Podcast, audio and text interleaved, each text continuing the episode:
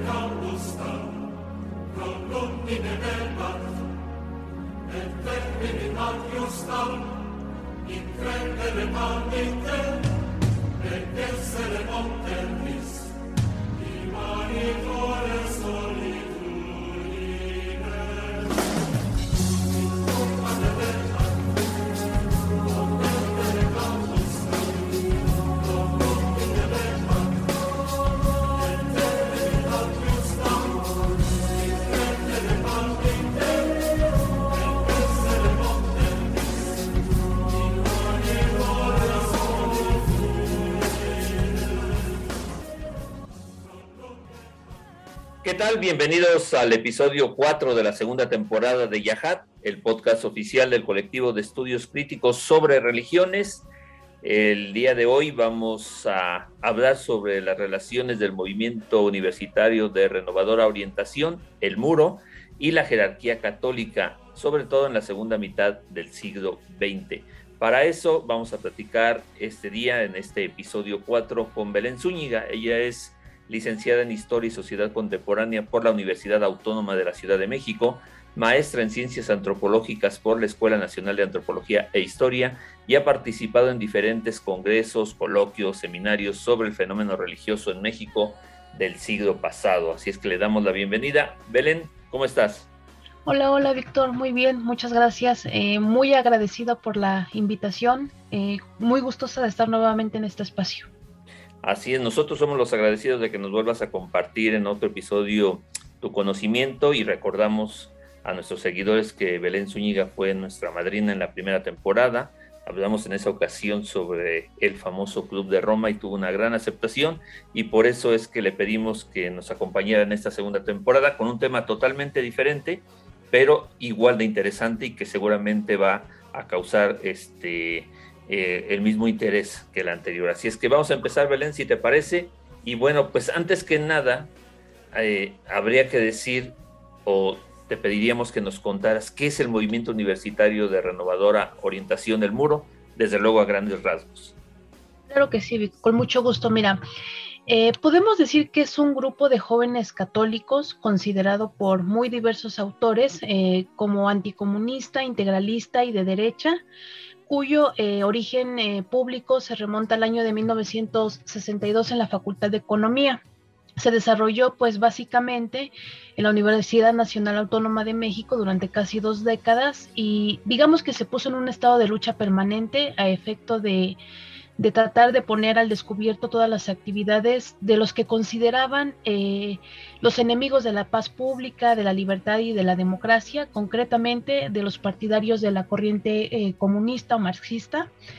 Eh, digamos que e, era un tema básico en su agenda justamente erradicar de la, de la máxima casa de estudios esta corriente comunista. De hecho, ellos mismos se asumen así como un grupo de jóvenes universitarios católicos.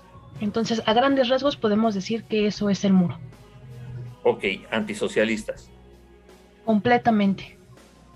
Eh, me surge ahorita en ese momento una duda. ¿Por qué en la UNAM?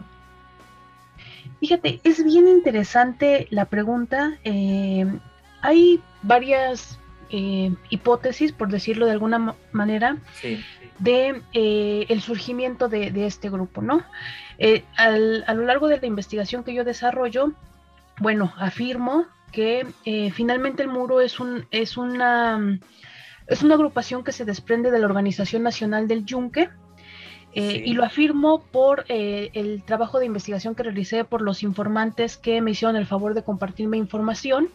Y bueno, ¿Por qué, ¿Por qué concretamente en la UNAM? Hay que recordar que este, la UNAM era en ese entonces la máxima, y creo que sigue siendo la máxima casa de estudios. Se disputaba no solamente el proyecto educativo, sino también el proyecto de nación. Ahí se estaban preparando los futuros eh, presidentes, gobernadores, eh, la gente que iba a controlar, digamos, eh, entre comillas, el país en, en, futuras generaciones. Entonces era importante, de alguna forma, infiltrarse o entrar en esa, en esa rama, además que ahí había un auge específico de la corriente comunista. Entonces se dice que con una visita de, Ramón Plata Moreno acá a la Ciudad de México se organizó eh, y dijeron, ¿saben qué? La universidad es el espacio primordial de lucha de nuestra, de nuestra organización, entonces tenemos que entrarle a la máxima casa de estudios. Muy bien. Ahora, ahora Belén, siguiendo con el contexto, cuando aparece el muro, ¿quiénes formaban, desde luego los más sobresalientes, la jerarquía eclesiástica? ¿Quiénes eran las cabezas de la jerarquía católica en ese momento?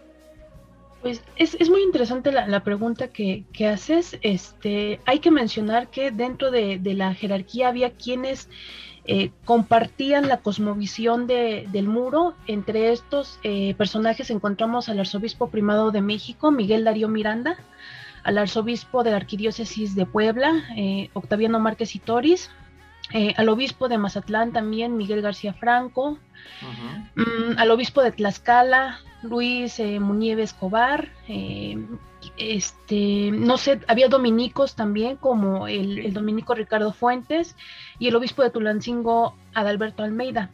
Por otro lado, teníamos un sector que no simpatizaba tanto con esta postura del muro por su radicalismo y tenemos, por ejemplo, al, entonces vicario general de la Arquidiócesis de México, el obispo eh, Francisco Orozco y Lomelí, también a otro dominico, Tomás Sayas, eh, Agustín de Sobri, que en ese entonces era el director de la parroquia universitaria, y a prelados como José Comlin y el propio obispo Luis Reynoso. Digamos que así en términos muy, muy generales son las, las personas eh, más importantes que se caracterizan por la postura que adquirieron respecto al activismo del muro. Muy bien, ahora una pregunta que tendría que ser obligada en este momento antes de, continuar con, con nuestra charla en, el momento en que se da la convergencia entre el muro y la jerarquía eclesial, ¿el primero nació con amparo de la segunda o no? Es decir, ¿el muro aparece con el amparo de la, de la jerarquía o no es así? Mira, es, es este, necesario hacer un matiz en, esta, en, esta, en este cuestionamiento. Al, asumir que el muro se desprende de la Organización Nacional del Yunque, podemos decir que sí hubo una especie de amparo. Hay que recordar que el, obispo de Puebla eh, apoya de alguna forma la creación de la Organización Nacional del Yunque a través de, este jesuita, que ahora mismo se me va su nombre. Dios, bueno, este, pero eh, desde el inicio el muro... Eh, de alguna forma se asumió como independiente de la Iglesia Católica. Jamás, jamás se sintieron subordinados a esta. Y eh, con el trabajo de, campo que, yo realicé, este, no te puedo decir sí, este, que los militantes me dijeron, este obispo nos, nos reunió a todos y nos dijo, ¿saben qué? Vamos a hacer una organización como fue en el caso del, del, del Yunque. Entonces podemos decir que hay ciertos matices, que hubo apoyo de la jerarquía católica, sí, sí lo hubo, pero que se formó gracias a esta, eh, creo que no. O sea, sí fue una organización independiente de la jerarquía católica. E, e, ese punto e, es, este, muy interesante porque cuando uno está leyendo, este, esa, eso es la pregunta que, aparece y lo explicas muy bien, por eso te lo tenía que, que, preguntar en ese momento para que nos quedara claro este, esto, que, eh, esta conclusión ¿no? que estás mencionando. Si hubo apoyo, pero no hubo una intención de formarla, ¿no? O, o, ampararon este, la creación del muro. Ahora, este, Belén, eh, antes de entrar a cuestiones más detalladas de la relación entre el muro y la jerarquía católica, eh, siguiendo tu escrito, parece que es oportuno hablar en este momento de Anthony Wallace, ¿no? Sobre los movimientos de, vital, perdón, de vitalización, ¿no? ¿No es así? Correcto. Sí, sí, sí, sí. De hecho es un, es un tema importante porque, bueno, eh, así, grosso modo. Eh, Wallace dice que un movimiento de, revitalización es un esfuerzo deliberado y organizado y también consciente de los miembros de una sociedad para construir una cultura más satisfactoria. Entonces, vemos que este movimiento de revitalización lo que busca es de alguna forma tratar de aminorar una situación que está generando estrés. Un estrés que no se ve solamente en un aspecto individual, sino también en un aspecto colectivo. En ese sentido, tomo la teoría de Wallace para decir que el movimiento, eh, movimiento universitario de renovadora orientación fue un movimiento de revitalización. Ellos se sentían de alguna forma estresados por la infiltración de, la corriente comunista en la universidad, por el abandono de los este, valores morales y éticos de la Iglesia Católica, por el propio abandono del, cristianismo en sí en, las universidades. Entonces, esa situación de alguna forma generó estrés, eh, primero a nivel individual y luego a nivel colectivo, fue creciendo este estrés, entonces esta gente se organizó y de manera deliberada y consciente buscó cambiar esa situación. La propuesta del muro para erradicar ese estrés generado por todos estos contextos, pues fue eh, un, retorno de alguna forma a un cristianismo tradicional en el que la doctrina social cristiana fuera la rectora de la vida eh, social y obviamente académica. En el caso de, de la universidad, esa era la propuesta. Eh, Wallace dice que eh, todos tenemos un Mazeway, que es como el mapa mental o el sistema cultural ideal de, cada persona, y cuando hay un enfrentamiento entre este Mazeway, entre este sistema eh, cultural ideal y la realidad, lo que el movimiento de revitalización hace es iniciar una serie de estrategias para que nuevamente haya convergencia entre lo que se piensa, lo que se idea y los hechos en concreto.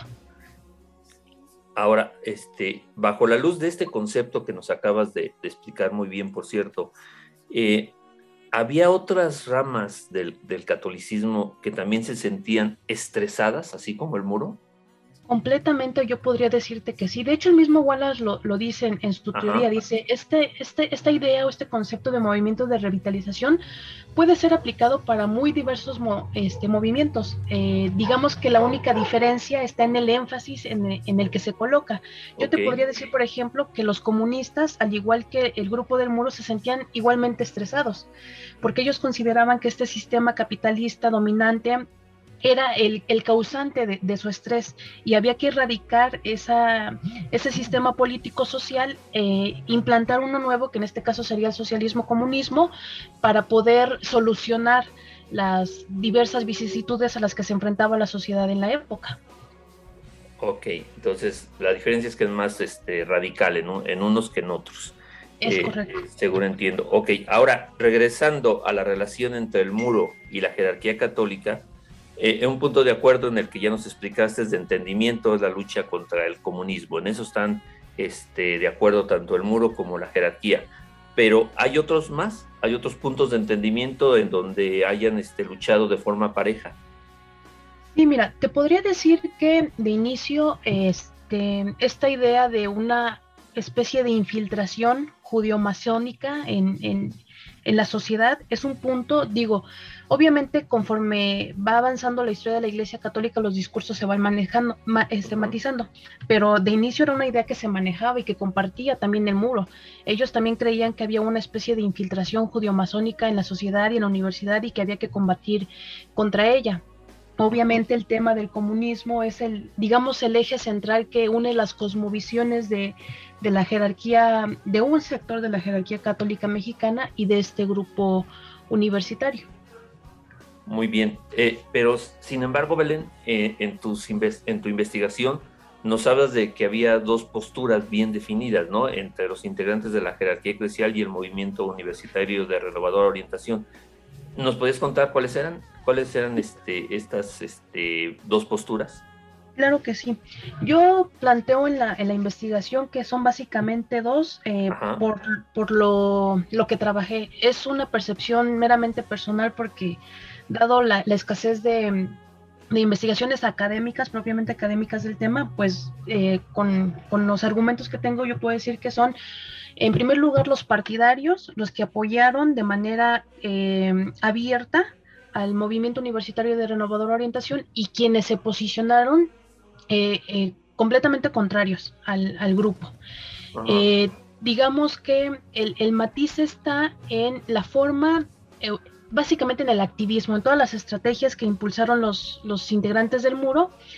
Ahí está la diferencia. Quienes compartían abiertamente la agenda, los temas en la agenda del muro, el activismo propiamente desarrollado, lo que esto conlleva estrategias y demás, y quienes no compartían por considerarlo demasiado radical, demasiado conservador e incluso muy alejado de las directrices de la moral y de la ética establecidas por la iglesia.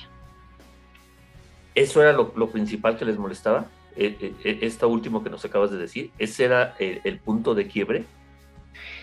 sí, era esto, porque ellos decían, ¿no? a, mí, a nosotros nos parece que el muro es intransigente, es muy conservador, es demasiado frontal al momento de llevar a cabo sus, sus actividades, es demasiado violento, se sale completamente de las directrices de la iglesia, porque esto no, no es lo que plantea la iglesia católica, pero creo que es importante mencionar que estos eh, obispos, sacerdotes y demás personas que no estuvieron eh, de acuerdo con el activismo del muro eran eh, de alguna forma personas que si no eran completamente progresistas, sí se inclinaban más al diálogo este, o a la convergencia eh, con, las, posturas comunistas. O sea, no eran tan eh, conservadores, entre comillas, como otros eh, sectores de la jerarquía católica y como el propio muro. O sea, eran ideológicamente contrarios. Muy bien. nos, nos queda mucho, mucho más claro. En, una pregunta más de, carácter personal, porque tú sabes que, que, me, estudio la jerarquía católica del, del siglo XX, te preguntaría cuál era la postura de Miguel Darío Miranda, arzobispo primado de México, con respecto al muro. Mira, este es el, tema interesante de la investigación y, digamos el principal hallazgo. Yo podría decirte que Miranda completamente compartía, en términos de Wallace, completamente el way de los integrantes del, muro. ¿Por qué? Eh, hay que recordar que Miranda en algún momento eh, perteneció a la U. Es una organización eh, secreto reservada este, de principios de siglo que funcionó básicamente con la misma lógica que el muro. La idea era eh, tratar de establecer la doctrina social cristiana en la sociedad. Entonces yo tomo como antecedente esta eh, formación de Miranda, esta participación en grupos para decir que comparte completamente la cosmovisión de los integrantes del muro. de acuerdo a las investigaciones que realicé, hubo conversaciones entre los presidentes de esta organización y el propio Miranda. Digamos que tenían una buena relación eh, a través de cartas, a través de conversaciones personales, de reuniones y demás. Y digamos que el punto de quiebre entre Miranda y el muro es una, condenación pública que se hace pública, porque aparte ni siquiera la, intención del arzobispo era hacerla pública. O sea, de alguna forma como se infiltra en la en la prensa y, y este es el punto de quiebre. Pero, pero cabe mencionar que esta, esta carta, esta condenación, se emite desde el arzobispado, pero no la firma Miranda. La firma el entonces secretario general, este Lomelí. Él es el que la firma a nombre de Miranda. Entonces aquí yo desarrollo en la investigación que hay una serie de posturas, que si Miranda fue engañado, que si Miranda fue manipulado, que si él realmente ordenó la escritura de esta circular o fue realmente una estrategia de las personas que no compartían esta postura de, del muro, este activismo, pero yo te puedo decir completamente que sí había una convergencia entre sus cosmovisiones. Ok. Eh, eh, es muy, es muy interesante y, vamos a seguir analizando el papel de, Miguel Darío Miranda, que es en ese momento el arzobispo de México. Pero eh, entre uno de los, este, tu, investigación de maestría tiene muchos aciertos, pero uno que me parece también, además de lo de Wallace, es cuando sustentas eh, con base en tres encíclicas papales eh, la cosmovisión del muro. ¿Nos puedes explicar un poquito cuáles son las encíclicas y, dónde está lo que tú mencionas en tu tesis de maestría, que está basada en esa cosmovisión? Claro que sí. Mira, las encíclicas son Rerum Novarum, Cuadragésimo Ano y Divini Redemptoris. En, las tres encíclicas este, se menciona de manera expresa una eh, condenación, por decirlo así, al comunismo. O sea, el Papa dice, no se puede ser católico y comunista a la vez. Es una contradicción. ¿Por qué? Porque el, el comunismo o el marxismo es materialista elimina de alguna forma nuestra idea de, una vida este, después de la muerte, o sea, hacen toda una explicación de por qué no se puede ser comunista y católico a la vez. se condena de manera directa, se invita incluso a los sacerdotes, obispos y demás directores de la Iglesia Católica a evitar que eh, su, su, feligresía se, se, involucre con estas corrientes. Por eso son las tres básicas para el activismo del muro, porque retoman estos documentos papales, incluso también retoman este eh, este, mensajes que antes se, difundían por radio eh, del Papa, otras este, cartas pastorales y demás documentos para decir, nosotros estamos actuando conforme a lo que establece la Iglesia Católica, apegamos completamente nuestro activismo, somos fieles al Papa y a la Iglesia, estamos únicamente reivindicando lo que ellos dicen a través de los documentos papales. Por eso son básicas estas tres... Eh, encíclicas en el activismo del muro, por la postura tajante que tienen contra el comunismo. Ahora, ¿hubo eh, esta postura o tener esa conmovisión con base a estas encíclicas, trajo dentro del muro algún problema? No, o, sea, el, hecho de todos los integrantes del muro estaban completamente de acuerdo en que había que ser fieles al Papa había que ser fieles a los mandatos de la Iglesia Católica y de hecho decían, nosotros nos estamos apegando. O sea, si aquí el Papa dice, no se puede ser católico y comunista a la vez, nosotros tenemos que reivindicar esa postura, porque en efecto no se puede ser católico y comunista a la vez, porque niega la existencia de Dios y demás argumentos. Entonces, este no fue un tema de controversia dentro de los integrantes del muro. Todos ellos estaban conscientes de que debían eh, marchar en sintonía. ¿Y era un convencimiento pleno? O, era para eh, tener adeptos, este, conseguir seguidores. Ellos estaban convencidos de eso. Ellos estaban convencidos de eso, pero obviamente la, la contraparte, digamos, eh, los, todos estos grupos que no compartían su visión decían, espérenme tantito que ellos están utilizando el discurso católico para atraer a la gente. O sea, están intentando agarrarse de la religión para, sí, para atraer adeptos no es una cuestión meramente de católicos, es más bien una estrategia para, para incluir en sus filas a, los jóvenes. Sin embargo, los, los, integrantes del muro sí estaban convencidos de que estaban eh, luchando casi casi en sintonía con la Iglesia Católica. Muy bien. Ahora, este, Belén, regresando un poquito a la Universidad Nacional Autónoma de México, ya nos platicaste por qué la UNAM este, por qué se pensaba que había este, infiltrados ahí, tanto en, la planta docente, administrativa, así como en los estudiantes, y, lo de la jerarquía, las diferentes posturas. Pero un tema central en tu trabajo es la expulsión de estudiantes y luego la reintegración de esos estudiantes a la Universidad Nacional Autónoma de México. ¿Nos podrías platicar un poco de eso? Sí, claro que sí. Eh, digamos que eh, por eso eh, mencionaba yo que había estas hipótesis del surgimiento del muro. Una de ellas es este, esta idea de que se desprende del yunque, pero el muro tiene un surgimiento público, por decirlo de alguna forma, no de las conversaciones de los dirigentes de la organización nacional y, todas sus estrategias. El surgimiento público se da justamente en la Facultad de, Economía de la UNAM. Eh, tenemos que, justo en medio de este contexto de la Guerra Fría y la infiltración comunista y todos estos debates que, se estaban haciendo, este, en la universidad eh, se da una, un evento eh, el, 26 de, julio de 1961, un grupo de jóvenes irrumpe en la Escuela Nacional de Economía para impedir la conferencia que, pretendían dar eh, un profesor de dicha escuela, el profesor Ramón Ramírez, con motivo del, del aniversario de la Revolución Cubana. Entonces, a este evento se presentan como líderes de, estos jóvenes subversivos, eh, Luis Felipe Cuello Macías y Guillermo Vélez Pelayo.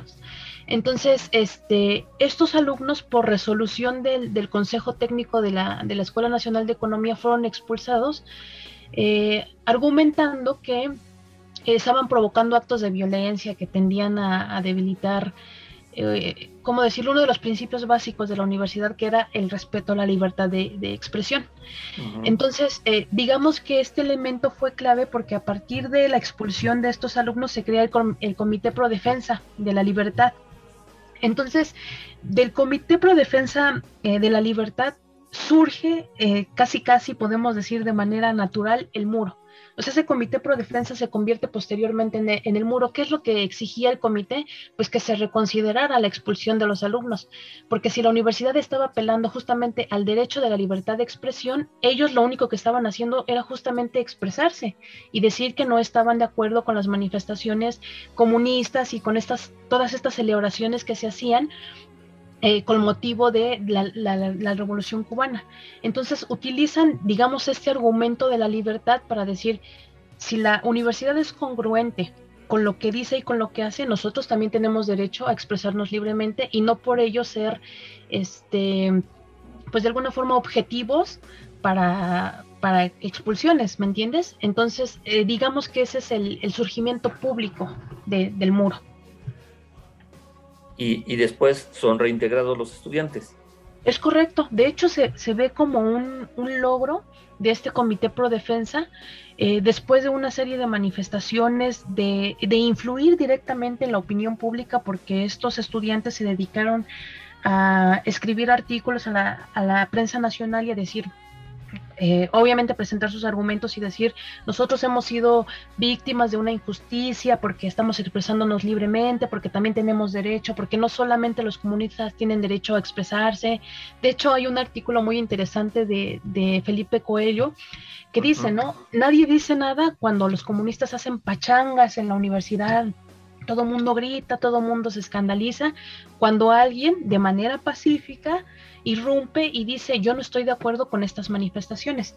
Entonces, después de una serie de deliberaciones de influir directamente en la opinión pública, eh, se reinstala nuevamente a estos alumnos y obviamente eh, Luis Felipe Coello, Guillermo Vélez y todos los integrantes del mundo eh, del muro, perdón, lo celebran. Dicen esto es un logro que conseguimos gracias a, toda la influencia que, la opinión pública ejerció para que nos, reinstalaran y para que de alguna forma se, se, reivindicara a los alumnos que habían sido objeto, según su perspectiva, de una injusticia.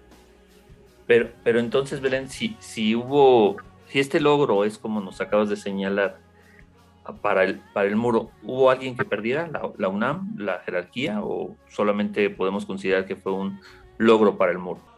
Pues podemos decir que en el discurso sí se maneja que fue una derrota para los grupos progresistas, entre comillas, o sea, para todos aquellos que no compartían la visión del muro, porque finalmente eh, el argumento de, Luis Felipe y de Vélez era que habían sido expulsados porque toda esta parte burocrática administrativa de la UNAM estaba infiltrada por, por comunistas. Incluso acusaban al mismo rector de, serlo o de apoyar este, la infiltración comunista. Entonces decían, es un logro para nosotros y una derrota para ellos, porque pese a las ganas que tienen de erradicarnos de aquí, no lo han logrado.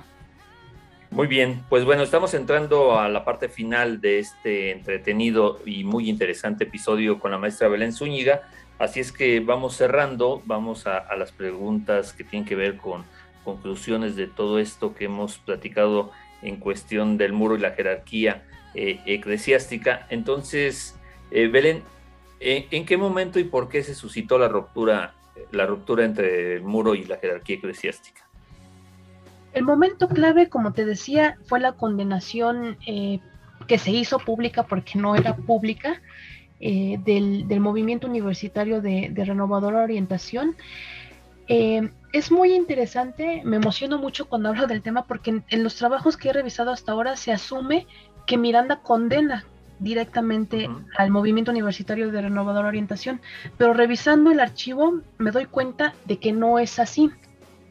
El, momento clave está en un enfrentamiento de, de, declaraciones que hay entre los dominicos Fuentes y Ayas, eh, sobre las, las, el activismo del muro. ¿no? El, dominico Ayas dice, estos eh, integrantes del muro retoman documentos papales de manera errónea, los malinterpretan, utilizan a la Iglesia Católica para ganar adeptos, se salen de la directriz de la Iglesia, etcétera, hace una serie de argumentos en contra del activismo murista. Por otro lado, el padre Fuentes Dice todo lo contrario, dice, los documentos papales ni son anticuados, ni son, ni están fuera de contexto, pueden ser perfectamente utilizados. Lo que estos muchachos están haciendo es defender de manera viril la religión católica, o sea, los defiende a capa y espada. ¿Qué es lo que sucede? Que Agustín de Sobri, que en ese momento era el director de, parroquia universitaria, manda una carta a Miranda, una carta personal. Eso yo lo encontré en mi investigación y le dice, Monseñor, le pido por favor, eh, disculpe estas eh, serie de declaraciones que han salido entre los hermanos, de haber sabido que esto iba a suceder, nunca hubiéramos publicado las cartas, porque es en, parroquia universitaria donde se, se publica toda esta controversia. Y dice, yo le pido de la manera más atenta que nos respalde a mí como director de parroquia universitaria, al padre Ayas como hermano nuestro, y que diga que el padre Fuentes está mal en el apoyo que está brindando a los integrantes del muro, que es necesario que salga de la organización y que usted condene directamente a la agrupación estudiantil para que ningún joven eh, universitario ni de ningún colegio católico pueda eh, adentrarse a las filas de, esta organización. Entonces resulta que esa, esa carta se escribe o se, se recibe en el arzobispado unos meses antes de la circular dirigida a directores y directoras de colegios católicos de la arquidiócesis para condenar directamente al muro. Es bien interesante porque tal cual eh, escribe el padre de Sobri la condenación al muro, es tal cual se escribe en la circular. Yo planteo en la investigación, ¿de verdad fue Miranda quien escribió esta condenación o fue él entonces eh, vicario general de la arquidiócesis quien la redacta y la firma, porque finalmente es él quien la firma, ni siquiera está la firma autógrafa de Miranda, se hace a nombre suyo, pero quien la firma es el vicario general, que recordemos, como lo mencioné al inicio, no compartía tampoco el activismo del muro, tenía muy buena relación con el padre Reynoso, que tampoco lo compartía, y con el padre de Sobri. Entonces, es una este, hipótesis que lanzo por ahí, eh, y digamos que este es el punto de quiebre. En este momento es cuando las relaciones se, se, rompen o se, se, debilitan porque empieza eh, a circular esta, esta condenación. Eh, se publica por primera vez en la revista Crucero de, de corriente progresista o comunista y empieza a haber una serie de declaraciones tanto del, del, de la parte académica como de los obispos como del propio muro eh, y tenemos que la relación, digamos, se debilita y digo se debilita porque no se rompió completamente. En la investigación eh, yo voy planteando que se siguen manteniendo comunicaciones. Incluso los dirigentes del muro piden al padre Lomelí o al obispo Lomelí que les aclare por qué se está condenando abiertamente al muro y que aclaren públicamente a qué se están refiriendo. Desde la perspectiva del muro, lo único que se está haciendo en esa condenación pública es decir que eh, ellos como católicos no tienen por qué trabajar en pro de cuestiones políticas, que las cuestiones políticas y las católicas son distintas. Dice entonces la condenación desde la interpretación de los integrantes del muro va en ese sentido en evitar que los católicos se metan en cuestiones políticas. Para los grupos contrarios al muro es una condenación directa al activismo y de, hecho dicen, ¿no? Lo que la iglesia está diciendo es no te metas ahí, porque nada tiene que ver con la religión católica, porque nada tiene que ver con la iglesia, entonces aléjate. E, ese es el punto, digamos, en el que las relaciones empiezan a cambiar a partir de la publicación de esta circular. Bueno, pues es, muy interesante y cuesta trabajo, Belén, este, entender eh, y comprender, pese a que tú lo explicas muy bien en tu trabajo de tesis, que esta carta haya sido escrita a espaldas de, Miguel Dario Miranda y que se haya aprovechado un viaje que él está realizando. Pero hay una condenación de, Darío Miranda que salió públicamente y después hay una serie de, de, este, de documentos del arzobispo donde se refiere al muro directamente. ¿Sí fue así o, o, no? Hay una primera condenación el 15 de septiembre de 1963 eh, que sí escribe directamente Miranda, eso sí me consta porque está firmado puño y letra, que se llama Instrucción Pastoral a los Asistentes Eclesiásticos de las Organizaciones Católicas Estudiantiles. Ahí eh, el, arzobispo primado eh, se siente, expresa que se siente alarmado por los graves riesgos que, está corriendo la juventud católica a causa de, de poderosas influencias abiertamente encaminadas a, conquistar la inteligencia de los jóvenes y sus corazones para manipularlos y luchar por, por causas que él considera justas, pero que se salen de las directrices de la iglesia en sus actitudes. Pero ojo, en este primer documento que sale en 1963 no se menciona de manera directa el muro, o sea, nunca se hace alusión a la organización.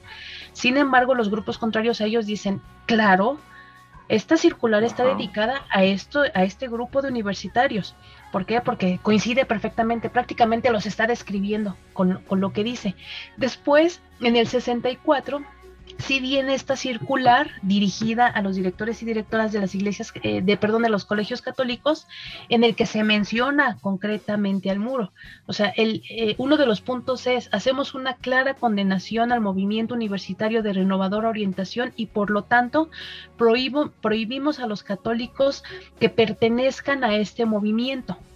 Y dice, invitamos a este los sacerdotes y demás este jerarcas de la iglesia a que eviten que los estudiantes se, se, alineen a, las filas del muro. Sin embargo, como te comento, esta carta fue firmada por el vicario general, no fue firmada por Miranda porque él ya estaba eh, viajando para el Concilio Vaticano II. Ok. Muy bien, vamos, vamos cerrando. Eh, mm, ¿Cuál es el desenlace, este, Belén? ¿En qué terminó? ¿Separación, reparación de daños? Reconciliación? ¿Qué sucedió? Mira, te puedo decir que desde la perspectiva del muro hubo una reparación de daños y una reconciliación. ¿Por qué? Porque el mismo Miguel Darío Miranda asiste a la celebración de su vigésimo aniversario y es él quien oficia la misa para bendecir al movimiento. O sea, de hecho, este, el mismo entonces presidente del muro eh, me platicaba, ¿no? Que, que, tuvieron que ir a reunirse con Miranda después, porque sí hubo un, distanciamiento después de que esta circular salió, eh, digamos, llevó un par de meses volver a, establecer vínculos y lazos. Y dice él que cuando eh, asistieron a esta reunión con Miranda, él aceptó gustoso em, eh, oficiar su, su, misa. Dice que no se tocaron ya estos temas de, de la condena, porque él estaba consciente de que había cometido un error y la, manera, digamos, de resarcir el daño era justamente oficiar su misa. Eh, Rubén López me decía, no, él era consciente de la importancia que tenía para nosotros y por eso no se negó a oficiar y, fue muy, muy gustoso a, la celebración. Perfecto. Ahora, ¿desapareció el movimiento universitario de renovadora orientación? De ser así, ¿cumplió sus objetivos? ¿Qué, qué, qué pasó? Mira, yo te puedo decir que como organización estudiantil encaminada a luchar contra el comunismo, sí. A, finales de la década de los 80 prácticamente su, activismo se vio disminuido, nulificado entre el, finales de los 80 y principios de los 90. Ok. Sí, cumplió sus objetivos. Mira, creo que hay que, matizar esta cuestión. Yo te puedo decir que a grandes rasgos eh, en términos generales, tal vez no, porque la doctrina social cristiana no fue implantada como un modelo a seguir en la universidad y en la sociedad, que eso era lo que, lo que buscaban. Detener la infiltración del comunismo a la universidad, impedir que todas estas manifestaciones se llevaran a cabo, pues eso siguió sucediendo en la universidad. Sin embargo, te puedo decir que sí obtuvieron logos. Si, si, si hay oportunidad de que en algún momento nuestros escuchas revisen la, investigación, se darán cuenta que conforme fue desarrollando eh, desarrollándose el movimiento, fueron adquiriendo de verdad muchísimos adeptos. Estamos hablando de cerca de 5.800 estudiantes. O sea, dime, si no hubiera sido esto un éxito, entonces, ¿qué fue? Había gente que de verdad estaba convencida y compartía completamente la cosmovisión de, del muro. Entonces, digamos que en algunos aspectos no logró lo que lo que buscaba, en otros tantos sí consiguió. Influyó de manera directa en la opinión pública. Logró que los estudiantes expulsados fueran eh, reinsertados eh, en la universidad.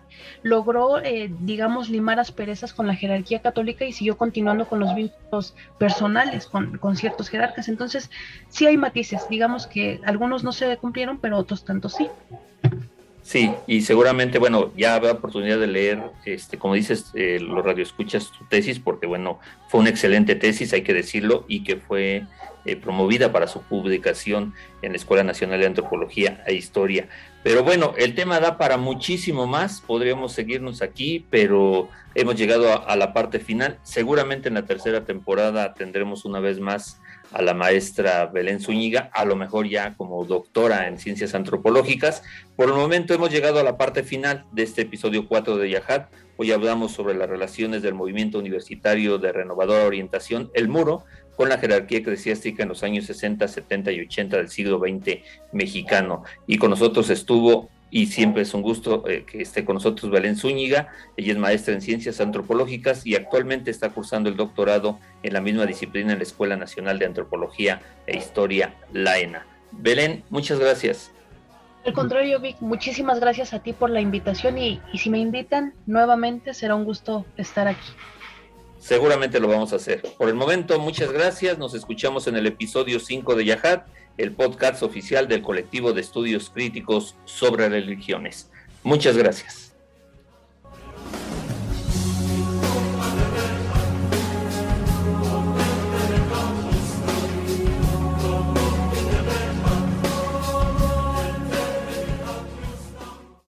El podcast que acaba de escuchar tiene el objetivo de difundir el conocimiento académico.